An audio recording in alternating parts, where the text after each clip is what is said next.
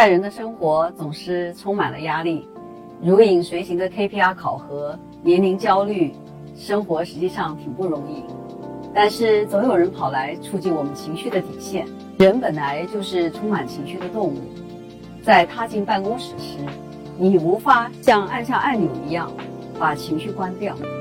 管理者也不能完全无视情绪的存在。我们在职场中的行为受到情绪支配的程度，跟受理性支配的程度几乎是相同的。早期现代组织学派创始人 Max Weber 提出的一种观点是。工作场所应该消除所有的情绪，把喜欢和不喜欢的放在一边。而另一个学派认为，我们应该花很多时间去讨论和分析情绪，并用最大程度的尊重和无限的耐心来接受人的情绪、人的想法和人的意见。不管怎样，情绪总是存在的，它是我们个性的一部分。为了表现的专业而抹去人性的因素。看起来十分的残酷，而且操作性也很差。研究表明，当我们的同事卸下了光鲜的专业姿态，我们会更倾向于相信他们所说的话，让人们更容易建立链接，更具有同理心。情绪非常重要，它是每个人回答“我是谁”以及“我怎么看待周围的世界”等核心问题的所在。因此，我们应该理解什么是情绪，它是怎样产生的。它将对我们产生什么样的影响？以色列理工大学教授 Annette Rafali 以及斯坦福大学管理科学与工程学教授 Robert Sutton 在研究中发现，客户能明确地感知客服人员在工作时的不开心，而当客户感受到这种不开心时，他们的满意度就会下降。很多组织管理者也从实践中得出结论。有些岗位的员工如果能表达自己的某些情绪，会大大提高他们的工作效率。管理者的情绪会影响下属，反之亦然。解读他人情绪的能力，就是大家所熟知的情商。美国 New Hampshire 大学心理学教授 Jeff Meyer 和耶鲁大学心理学教授 Peter s e l v y 将情商定义为下面的四个方面的能力：第一，洞察情绪。也就是准确地判断出自己和他人的情绪。第二，了解情绪，了解情绪是如何产生的，如何互相影响。第三，利用情绪，有意识地通过某种特定的情绪来创造便利性。第四，管理情绪，这是一种使自己或他人产生某种情绪，或者强化、弱化某种情绪的技能。有研究发现，愤怒。嫉妒、怨恨之类的负面情绪，会使人不计得失地做出一些损人不利己的行为。对管理者来说，洞察、理解和管理他人情绪，更是一种重要而有价值的能力。擅长解读情绪，有助于提高我们的管理效率。职场中，人人都会遇到负面情绪产生的情况。我们应该如何正确的处理和表达自己的情绪呢？以下几种方法也许会有帮助。首先，认真觉察和感知自己的情绪，然后呢，我们有效的进行情绪转移。比如，当你面对拥堵的交通状况，影响到了你既定的行程安排时，与其生气，不如尽快的协调一下手头的工作安排，因为生气并不能改变交通的状态。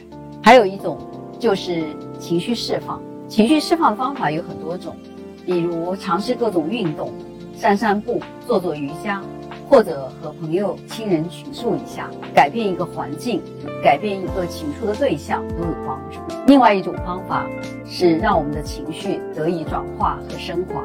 工作中谁都会遇到困难与挑战，负面情绪爆棚的时候，更要给予自己积极的心理暗示。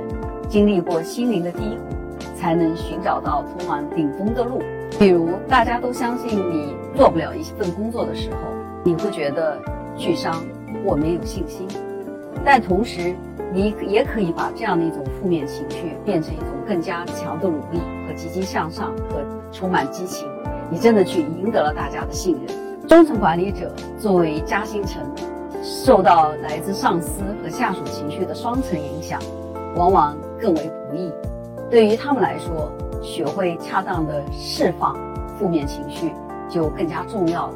一个方面，大家可以寻找一些工作以外的爱好，有效的转移压力。另外呢，管理者也是人，所以有的时候我们要卸下心理的包袱，在下属和上司面前来一场畅快淋漓的沟通和倾诉，也不失为一种疏解压力的方式。如果我们不告诉大家我们的一种长期压力会对我们的健康有所损害，当然，在和自己的上司或者下属去真实的表达一些情绪上的感受时，我们还是要选择恰当的时候，不是所有的时候都是妥当。有许多管理者相信，员工需要危机感或者压力才会取得良好的绩效，情绪与绩效之间。确实存在两个方面的影响，消极情绪会让人对细节更加小心、更关注，因而有助于一部分工作的绩效；积极的情绪让人在工作中更富有创意，但对细节的把控呢，就不如具有消极情绪的人。虽然没有证据证明那些所谓让员工快乐的方式能够提升员工的工作绩效，情绪与任务绩效不太关联，但是。任务绩效本身不能代表组织对员工的所有绩效要求，这其中还有一种关系绩效，比如员工对他人任务绩效的支持性的贡献，以及任何有助于组织目标的自愿行为。对于关系绩效来说，员工的快乐感是非常重要的。那么，如何才能拥有积极的情绪呢？从员工的角度来讲，第一。多与积极情绪的人交往，乐观开朗的朋友会帮助你提升你的情绪。第二，做自己擅长的事情。当一个人达到自己的预期时，就可以提高满意度，从而带来积极的感受。第三，擅长洞察上级主管的工作优先级。在工作中，我们要了解主管的重点和需求，根据他的优先级来合理的配合他的工作。这样，我们的工作会更容易得到支持和认可，这样也会给我们带来更好的情绪。从管理者的角度来说，为员工创造一个开放、公正的办公环境，提供多样化的工作内容，对员工的情绪有非常好的影响。第二，关心员工的成长和长期的职业发展，对员工的情绪是一个积极促进的作用。第三，我们要擅长鼓励员工，从员工的个性和需求出发，帮助员工。挖掘他们自身的潜力，同时也关注到员工的个性需求。比如，对于一个性格内敛的员，就可以给他更多独立创作的空间；那对于特别看重高薪的员工，那我们就可以给他安排多一点的工作量，同时给予他更多的薪酬回报。从组织和公司的角度来说，管理层和领导层应该积极向上，不能相互指责。这对创造积极向上的工作氛围非常重要。在员工的选择上，寻找个性积极向上的员工。如果企业的关系绩效比任务绩效更重要的话，这一点尤为重要。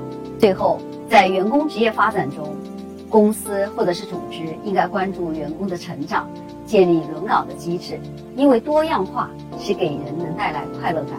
管理者的情绪对组织绩效和氛围的影响。至关重要，要善于洞察、了解、利用和管理自己的情绪，做情绪的主人。